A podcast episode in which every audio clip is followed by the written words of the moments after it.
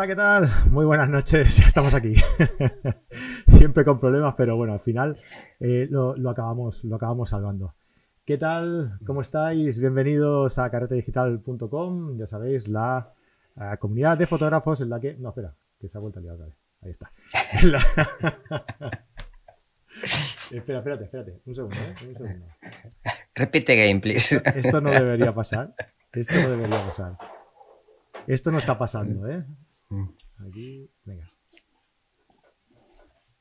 Eh, vamos a hacer como si no hubiera pasado nada, ¿eh? Venga. 3, 2, 1.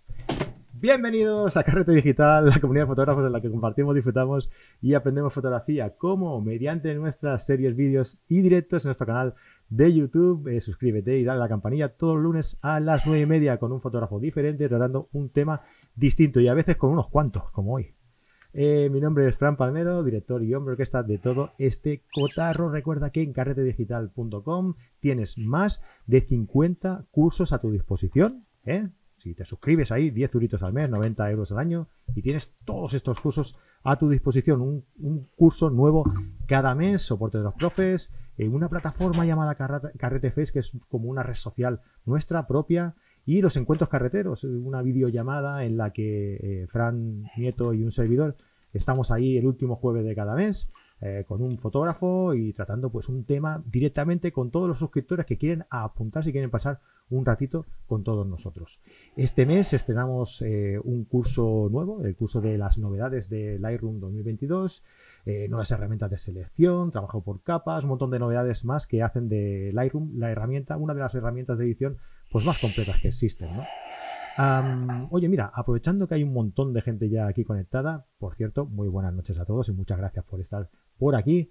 Eh, me gustaría lanzar la pregunta a todos los que estáis por aquí y a todos los que nos escucharéis y nos veréis después de qué curso os gustaría que incorporáramos a la, plataforma de, cursos de, de Carta Digital. Tenemos un montón de cursos de iniciación, de edición, Photoshop, Capture One, Lightroom, ah, cursos de, de Nick Software, de, este plugin de Nick Software, de, yo qué sé, de fotografía nocturna, light painting, tenemos un montón de cursos, pero ¿qué cursos os interesa a vosotros? ¿Qué curso os llamaría la atención que, incluyéramos dentro de la plataforma? Déjamelo por aquí por un comentario, ¿vale?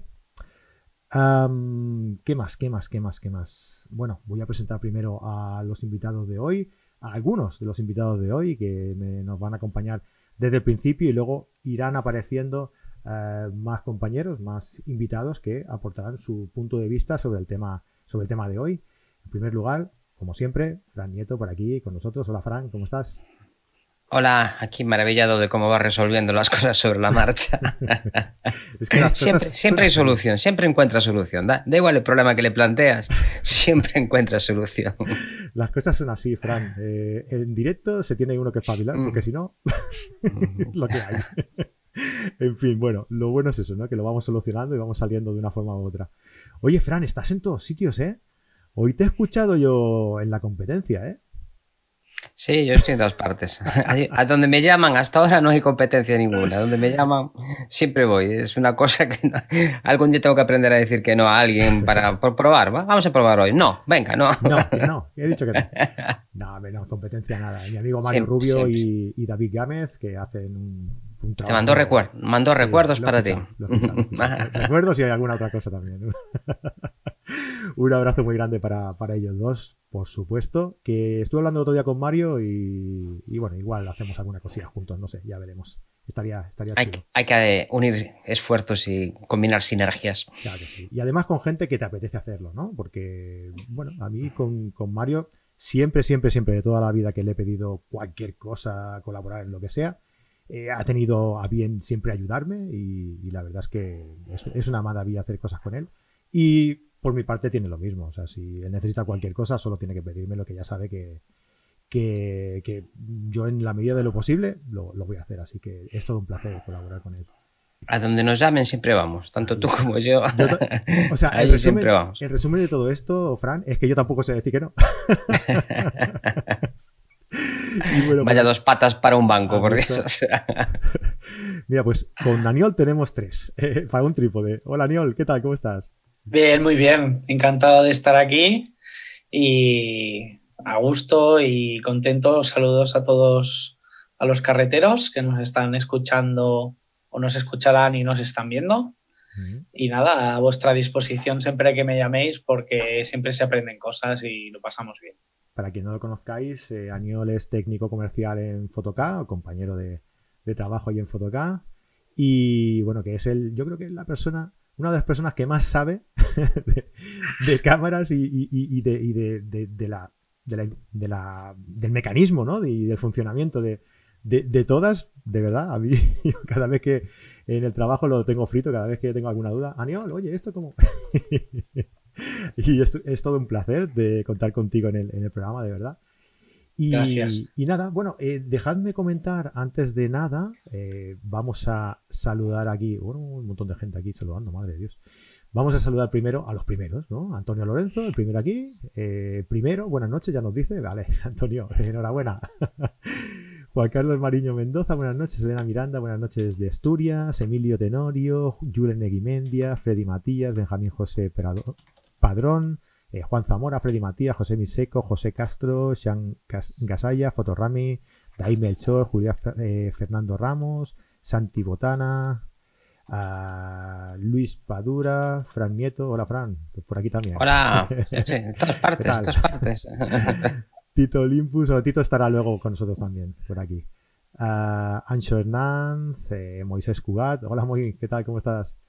Eh, José Morales, Gabriel Beipe, bueno, hay un montón de gente por aquí. Muchísimas gracias por estar un lunes por la noche, a la, casi las 10 de la noche por aquí, conectados. Muchísimas gracias por estar por, estar por aquí. Eh, oye, mira, mm, en la portada eh, poníamos las franoticias. Yo creo que hay tanto contenido que, creo que, las noticias de Navidad, pues oye, las vamos a dejar para, para las Navidades del 2022. Pero sí que me gustaría eh, compartir con vosotros una cosa que me ha llegado. Ah, el amigo David Melchor me pasó un trabajo que me ha parecido tan, tan, tan espectacular y tan currada como todo lo que hace David, que, que digo, oye, esto, esto hay que enseñarlo por aquí, ¿no? Y fíjate, fijaos, ¿eh? los que estáis por aquí, fijaos. Uh, bueno, esto, si lo está escuchando alguien luego, pues va a decir, oye, pues, pues a mí que me explican, ¿no?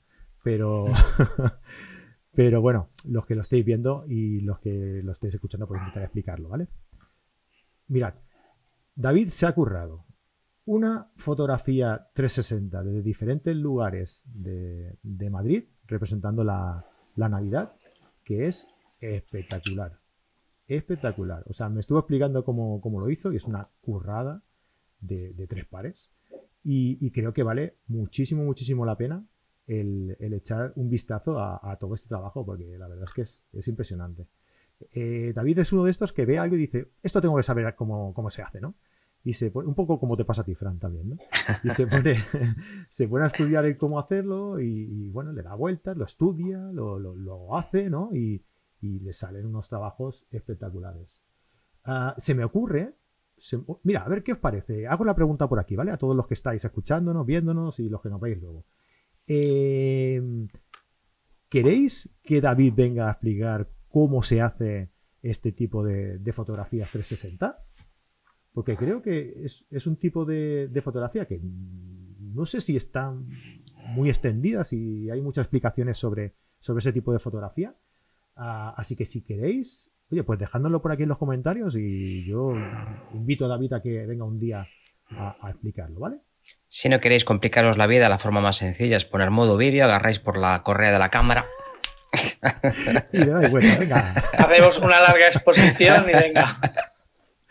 Vaya tela.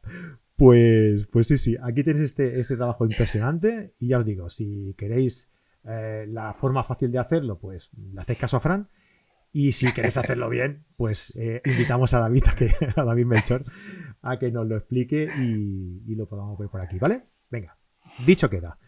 Ah, bueno chicos, oye, vamos a ir ya a, a saco... ¡Ay, no, calla, calla, calla, calla, que me van a matar! me van a matar por varios sitios. Uno, porque me están esperando para conectar. Y otro, porque hoy decíamos que íbamos a dar los resultados de los ganadores del sorteo que estamos haciendo en, Instagram.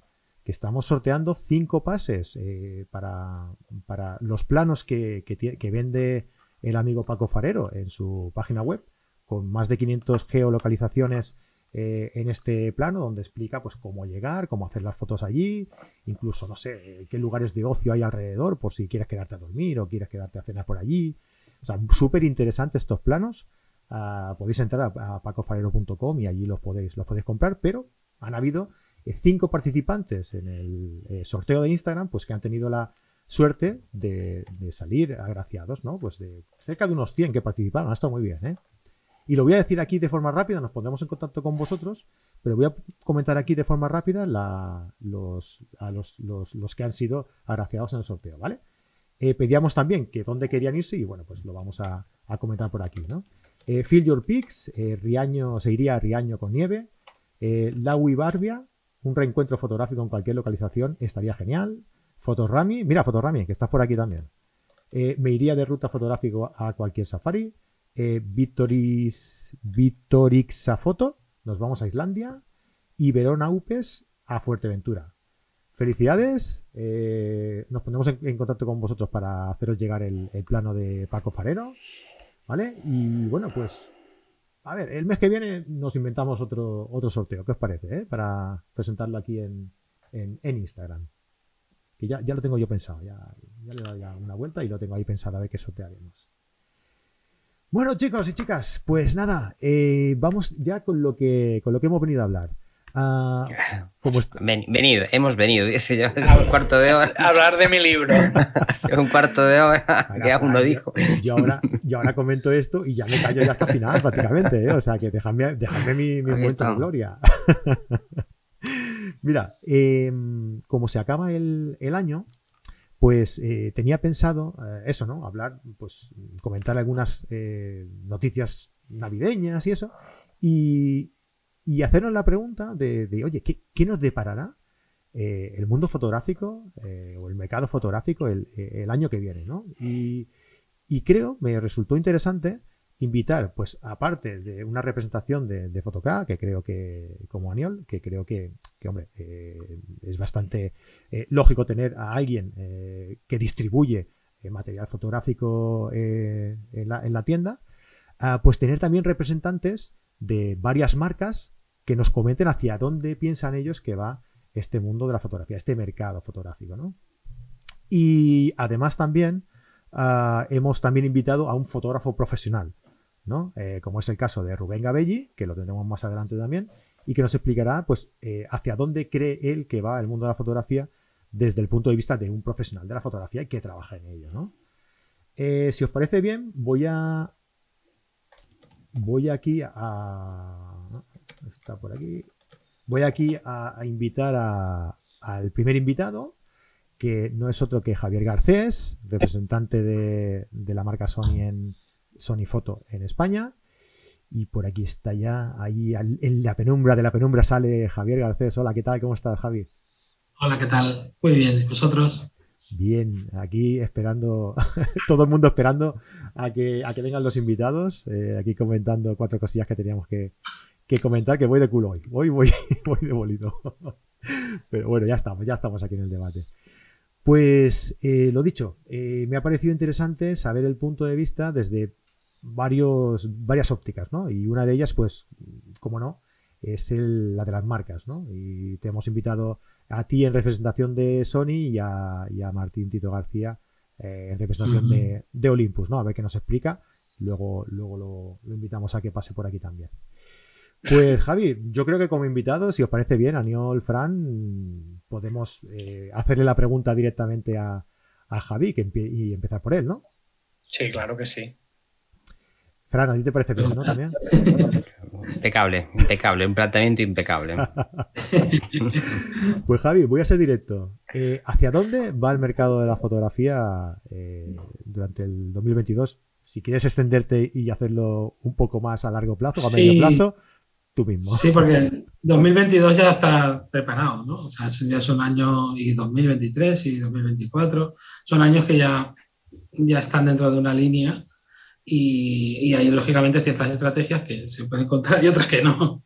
Entonces 2022 eh, yo creo que sí es continuista con alguna novedad eh, a nivel tecnológico que puede traernos ventajas que se conviertan en estándares como, temas de sensores nuevos y habéis visto que hace poco se publicó pues, una nueva tecnología de sensores apilados que, que son muy eficientes en, en telefonía móvil y por supuesto se puede extender a cualquier formato y permite tener una, una sensibilidad, es una señal ruido muy, muy buena. Y bueno, son, son avances tecnológicos que al final el sensor apilado en su momento, cuando se creó, cuando lo creamos en 2017, o, o, por lo menos en el momento que se integró en una cámara, ya marcó un antes y un después, pues eh, ciertas tecnologías o evoluciones nos van a permitir hacer más cosas o por lo menos que lo que hacemos lo hagamos mejor o de manera más cómoda. Esto por un lado, ¿no? Y por otro, creo que la inteligencia artificial cada vez eh, va tomando más, más protagonismo en la fotografía y en el vídeo, que esta es otra, la tercera, ahora hablaremos de ella, pero eh, la inteligencia artificial nos ayuda a muchas cosas. Este, este enfoque que tengo yo ahora al ojo en vídeo, en este directo, con mis gafas puestas y con esta luz tenebrosa, eh, gracias a esa tecnología, ¿no? La, inteligencia artificial identifica mi cuerpo, después mi cara y mi ojo y me enfoca en vídeo. Entonces, ¿qué hace esto? Bueno, pues porque pues que no tenga que estar preocupándome del foco y, simplemente me preocupe de mirar a la cámara y hablar, ¿no? Que es, para lo que se diseña la, este tipo de cámaras. Entonces, eh, la inteligencia artificial también se ve con mucho recelo porque hay, hay una fotografía computerizada que decide por ti, pero yo creo que eh, a nivel de ayudas, todo lo que te deje libre para crear a ti es bienvenido. Otra cosa es que tú hagas una foto así y también es todo respetable, ¿no? Hacer así, darle al botón y hacer un fotón y tú no sabes cómo ha pasado eso, pero a lo mejor te crees que ha sido tú y ha sido la cámara. Esto puede ser. Hay gente que lo hace después, hace un procesado después. Hay montones de técnicas de postprocesado que hacen maravillas eh, aquí la diferencia es que las tengamos en el momento de disparar o incluso antes de disparar, que ya veamos ese resultado en directo y, nos proporcione pues, una imagen in, increíble. Pero, aparte de eso, yo soy del otro lado, yo quizá pues, me preocupo más por ese ojo enfocado, por esa, por esa predicción de dónde va a estar el sujeto, etcétera, etcétera. Son ayudas que, que hacen que, que, nuestras cámaras eh, nos permitan crear con libertad y no estar encorsetados a las limitaciones que nos pueda dar la misma cámara. No sé si os sabéis, si os acordáis, ¿no? Que había mucha gente que, que, por ejemplo, en fotografía de acción, que es cuando más concentrado tienes que estar, pues estabas preocupado de si dónde tenías el punto de enfoque o cómo tenías la configuración de enfoque de la cámara. El no tener que pensar en eso y centrarte en la acción, creo que es importante. Mm. Y el tercer punto, pues esto ya lo, lo, vemos, lo, lo, venimos viendo desde hace años, es esa fusión que hay entre la, la foto y el vídeo. Eh, el vídeo ya en las cámaras ya no es una opción, no es mi cámara graba vídeo, sino que incluso puedes decir mi cámara hace fotos. O sea, te puedes llegar a comprar una cámara eh, con un uso del 99% de vídeo y utilizar la función de fotos, o sea, la parte fotográfica de la cámara como... Lo que tienes es una cámara, la 7.4, pues es una cámara que hace fotos y es de vídeo. Te la puedes comprar pensando en el vídeo o pensando en la foto. No es una cámara de fotos con una función de vídeo. Esto yo creo que, aunque es sutil, marca de forma bastante clara hacia dónde queremos llegar, ¿no? O sea, que, que al final lo que tienes es una cámara y que hace diferentes cosas, las cosas que necesitas que haga. Punto, nada más. Y ya no me sé más, a ver qué. Sí, ya está. Tecnología del siglo XXI. Has visto tanta de tecnología, de, de, inteligencia artificial, no sé qué, y tiene una chuleta apuntada en la mano, qué tío. ¿eh? Pero al final necesitamos un bolígrafo, tanta cosa y necesitamos un bolígrafo. No, yo, y una mano. Y una mano. El mano, el mano pronter. Sí. Muy bien, pues yo estoy bastante de acuerdo. Me acuerdo que hace unos años el debate en la, en la fotografía era eh, si vídeo sí o vídeo no, ¿no? O sea, eh, las cámaras, yo para qué quiero una cámara que tiene vídeo, sí. Eso, eso ya no, no, no, es de recibo, o sea, ese... Yo quiero pagar menos para, pero que no tenga vídeo, ¿no? Eso es. Y, sí. que no me cobren la parte del vídeo. Ahí está. Yo que no me pongan vídeo y me cobren menos por la cámara. Eso y que me quiten el autofocus y me descuenten un poquito también. bueno, depende de qué tipo de fotografía hagas, sí. ¿Verdad? Claro, yo, yo, yo pido para mí, yo pido para... Yo... Daniel. Ya os digo que no, no puedo explicar detalles ni dar nombres, pero nos llegan cuestiones así, ¿eh? y más a menudo de lo, de lo que pensaríais. ¿eh? Uh -huh. O de yo ya tengo un cargador, ¿cuánto me vendéis la cámara sin el cargador?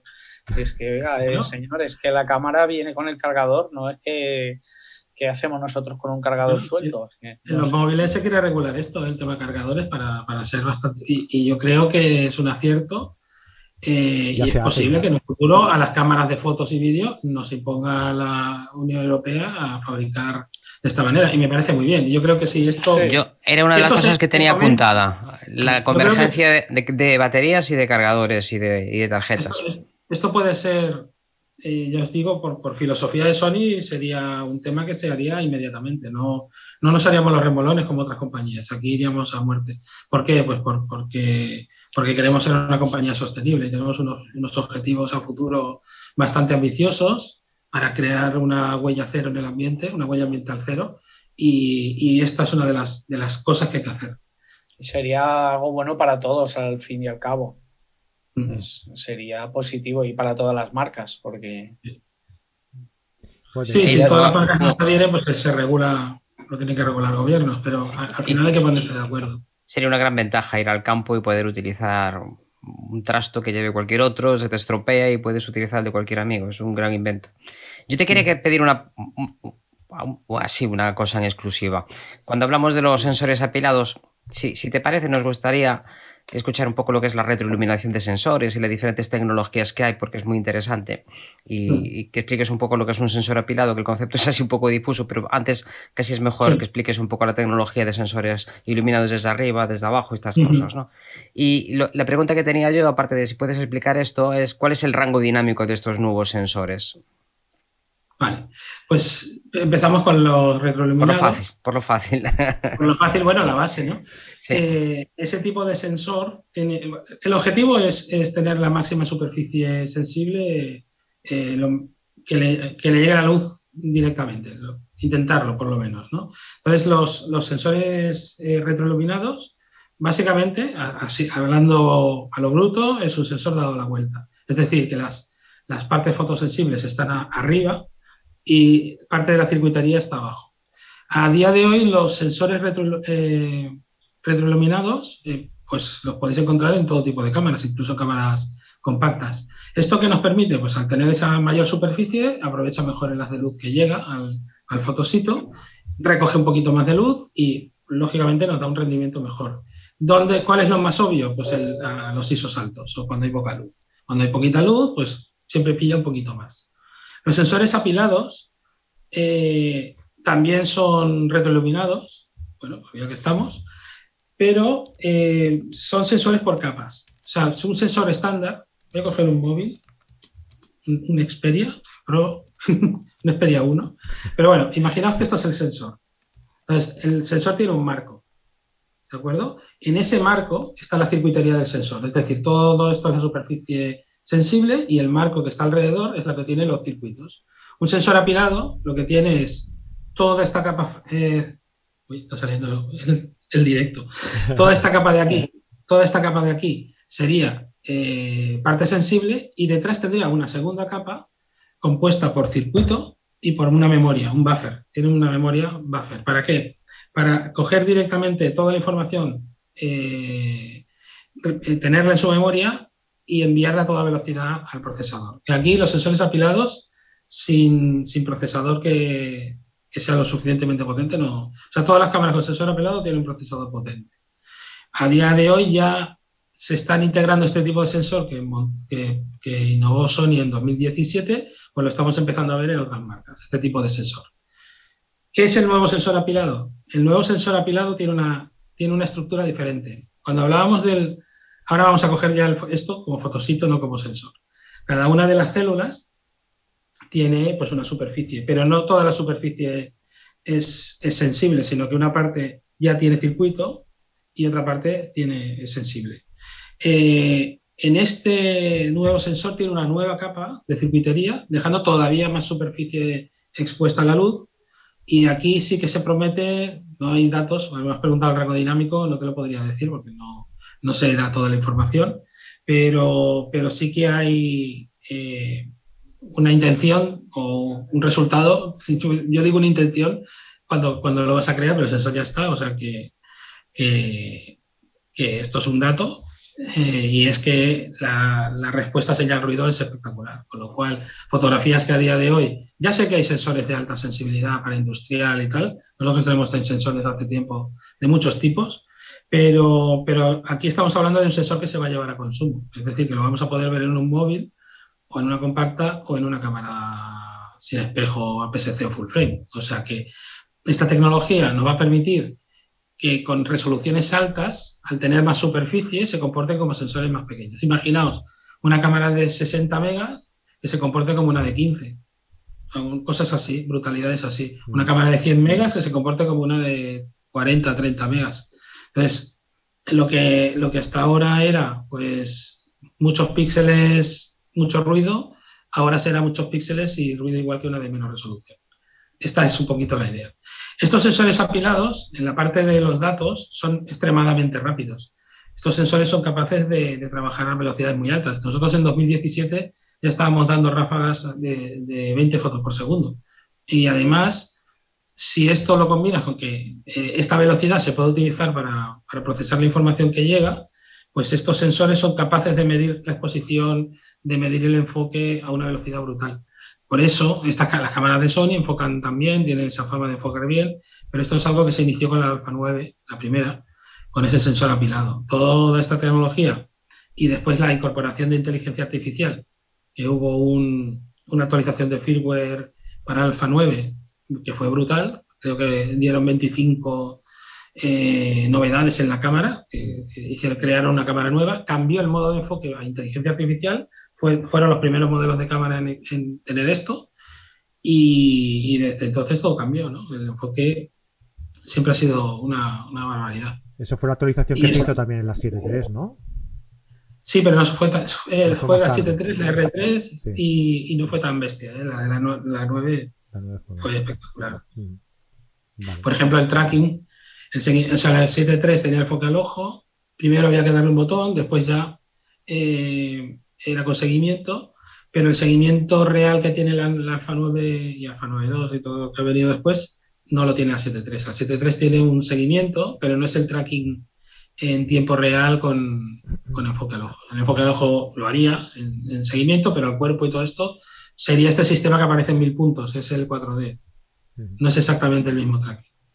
Genial. Mira, hay gente por aquí que nos está preguntando que, bueno, yo no sé si tú eres el más eh, idóneo para a lo mejor para contestarlo, ¿no? Pero pero bueno, viniendo de, donde venías antes, pues igual sí, ¿no? Eh, mm.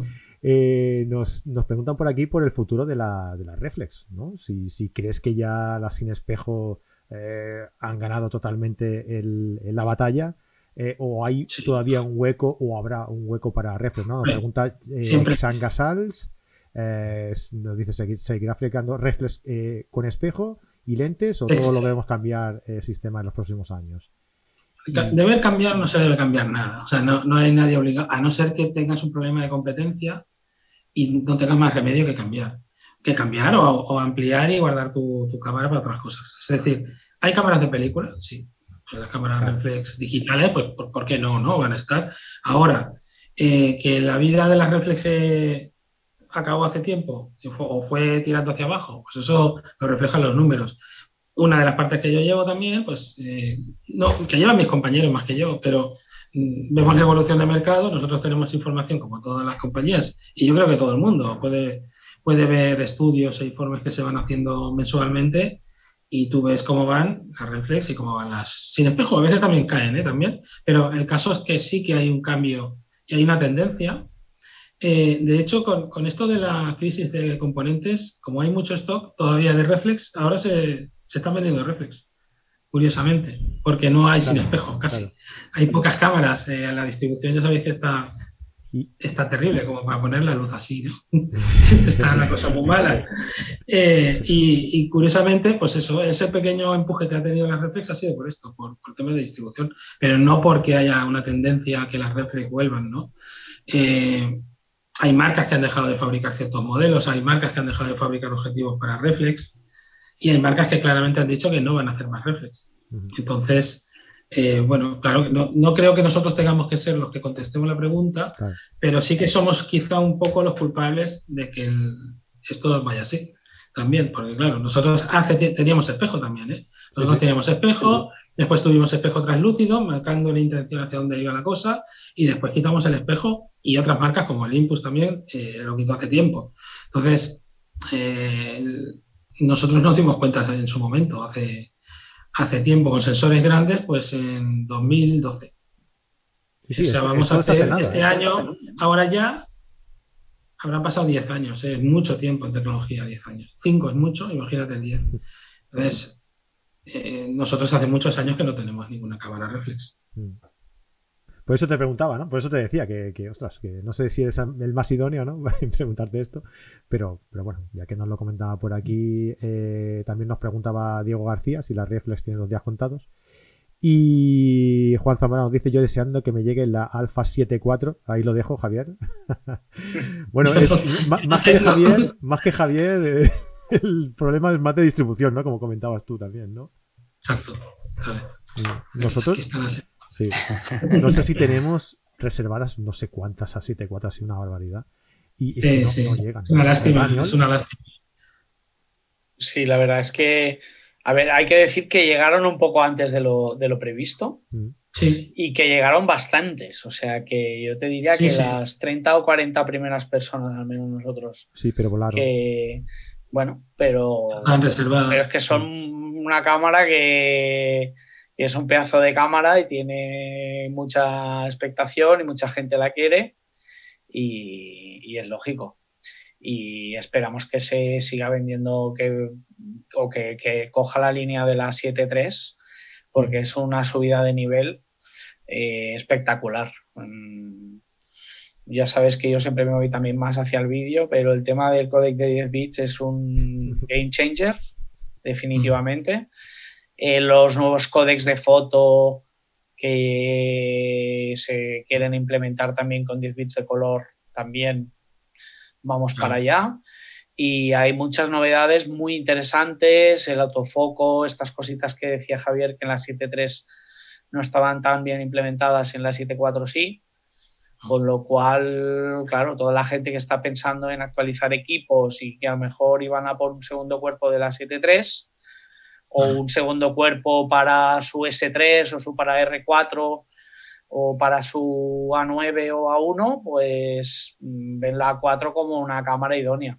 Entonces es un poco normal y se junta el hambre con las ganas de comer y con los problemas de distribución y bueno, y que las fábricas han estado paradas mucho tiempo y, y, los hemos ido tirando de stocks hasta que llega un punto que no hay. Y cada mm. vez las cámaras demandan más todo este tema de la, de la inteligencia artificial que comentaba Javier, Mm. Cada vez hace falta que todas las cámaras llevan más chips, llevan más procesadores, llevan más semiconductores, incluso las ópticas los llevan eh, para enviar la información a los sensores y a las cámaras. Y, claro, es lógico, es lógico. Mm. Y bueno, y que el problema siga siendo este, esperemos. Yo creo que el, punto de inflexión de las reflex va a ser cuando haya una masa crítica suficiente de cámaras de, de otros tipos y haya un mercado de segunda mano tan jugoso como el que hay actualmente para, cámaras reflex. Porque lo que mm. falta ahora es que el sector que está menos dispuesto a gastar una cantidad alta de dinero es el sector que falta por saltar a la palestra. Una vez que haya capacidad de comprar y vender en segunda mano, pues yo creo que Reflex vamos a usar los mismos que tenemos cámaras analógicas, vamos, y cámaras de formato medio y seremos los raritos y los que escuchamos vinilo y lo mismo, vamos, será exactamente lo mismo. Seremos, ¿te, incluyes tú también? Sí. ahora que dices eso, y eso es también, bueno, yo creo que para mí también marca un, un hito y es que justo hace dos días regalé todos mis vinilos. Ah, porque me di cuenta que no los iba a escuchar nunca. ya no tengo plato para escucharlos. Entonces, mm, ya vi que no, que no lo iba a escuchar, que en mi vida iba a escuchar los vinilos y se los di a una persona que lo va a apreciar mucho. Que es un. Sí, y todos los vinilos que tenía los regalé. Mm. Yo, señores, acepto todo tipo de cámaras de formato superior a 4,5 x 6 Si queréis deshaceros de ellas como este buen hombre, aquí estamos. Cambio libros por estanterías, hago otra estantería, monto otra cosa. yo también creo que igual que hay artistas o ilustradores que usan todavía y utilizan el lápiz o el pincel al óleo, y hay otros ilustradores que utilizan una tablet y, una, y un ordenador, y todos son artistas iguales, simplemente es una manera. Yo pienso que lo que dice también Frank, que quien quiera siguiéndose pegar el gustazo de poder tirar un carrete de 35 un fin de semana y revelárselo en casa, si es blanco y negro, mucho más fácil, y hacerse sus copias o sus escaneados o sus, sus... Eso tiene su gracia y no tiene por qué desaparecer. Y yo creo tenemos, que... Tenemos que entender, eso está bien, mm. porque lo vemos desde el lado del hobby, pero tenemos que entender que tú no puedes estar en un estadio a tirar X carretes de 35 Ah, no, claro. montarlos al laboratorio todo castaña y que un mensajero lo lleve rápidamente a la redacción a otra eh, parte del mundo. Eh, eso no lo niega nadie, eso no lo niega nadie. Lo que pasa es que eh, el asunto es que seguramente, igual que ya no hay grandes cámaras de película, ya han desaparecido. Yo creo que la última fue la mm. F6, no, sé si estáis de acuerdo o no, pero creo que fue la última gran cámara de, de película. La última reflex. Yo, yo creo. Y, sí, no, no, yo lo sé. Pues, yo creo que coincidimos todos. Coincidimos todos. En otra cosa no nos ponemos de acuerdo con la tecnología de ahora, pero para mirando por el pasado es más fácil, ¿no? Es más fácil adivinar el pasado. Y, y, habrá cámaras ahora pues que tengan una gran aceptación dentro de unos años. Hoy en día, yo que sé, una M4, una M1, siguen siendo grandes cámaras de película para, la, para cualquier momento y, cada vez será más elitista. Igual que ahora tú te compras un plato para escuchar vinilos y tienes que ir a una cantidad indecente de dinero. Te compras un plato Torrens que ahora con tecnologías estúpidas de diamante, no sé qué tonterías de, hilo de poliamida de araña. Para ver. Y al final esto es habrá mercado, lo que pasa es que será muy minoritario. Yo creo que las cámaras reflex, tal y como las conocemos, yo creo que han llegado ya arriba de todo. Sí, yo creo que... pero hay, una diferencia, ¿eh? por lo menos yo veo una diferencia. Y, ya para ir acabando, que está por aquí Tito. Sí, esperando, está Tito esperando. Eh, una, una, diferencia solo. Eh, cuando hablamos de, fotografía analógica, tiene e, ese punto diferencial, ¿no? De, hacer la foto, crearla tú mismo, revelarla, tal. La diferencia entre reflex y, sin espejo es tecnología. El ruido, es el ruido que mola mucho. De, reflex. Ah, bueno, sí, vale, sí. si eso te compensa, vale, pero. Mm, Yo en mis, cámaras tengo, ruido también. En mis cámaras no reflex tengo ruidito, hace toc también. Bueno. Eh, no es lo mismo, pero. Javi, eh, pide a Sony que le pongan ruido a las cámaras. Pues te va, a parecer una tontería, pero hay cierto mercado, me guardo, que necesita que hagan el ruido. Sí, Fran siempre tiene porque, porque, porque hay música de fondo y necesitan escuchar el ruido porque transmite a quien está fotografiando. Así que sí, hace falta ruido. Eh, también es decir que, cuando trabajas con el obturador, las cámaras modernas de todas las marcas que reflex y las que no son reflex que tienen obturador mecánico, el trabajo está en, que, en intentar que ese obturador suene lo menos posible. Mm. O sea, que para tener ese ruido te tienes que estancar en un modelo de hace bastantes años, que es como está esta gente, que yo conozco, y no pueden, no quieren cambiar porque, bueno, mientras se siga fabricando, que todavía se fabrica la cámara, pero cuidadín, que no le queda mucho, mm.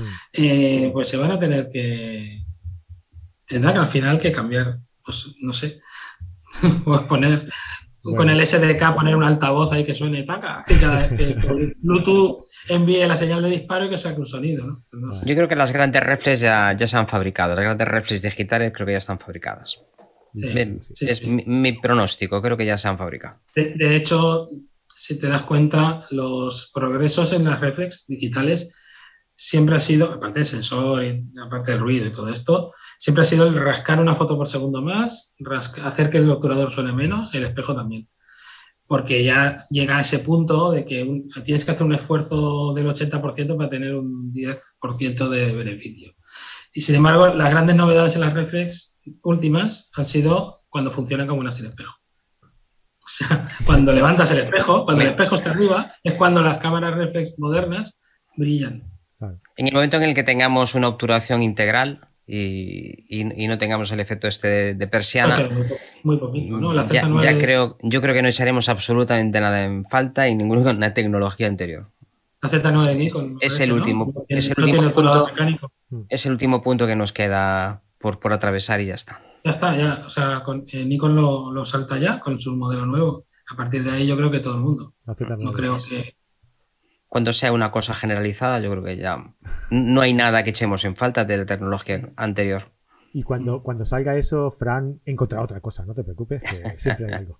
Javier, muchísimas gracias por pasarte por aquí y todo un placer. A vosotros. Y, y nada, tú, vete con la, con la family, a pasar un rato con la family y, y- y recuerdos, ¿vale? Muchas gracias por Javier, un abrazo. Un besazo, hasta luego. Un abrazote. Chao.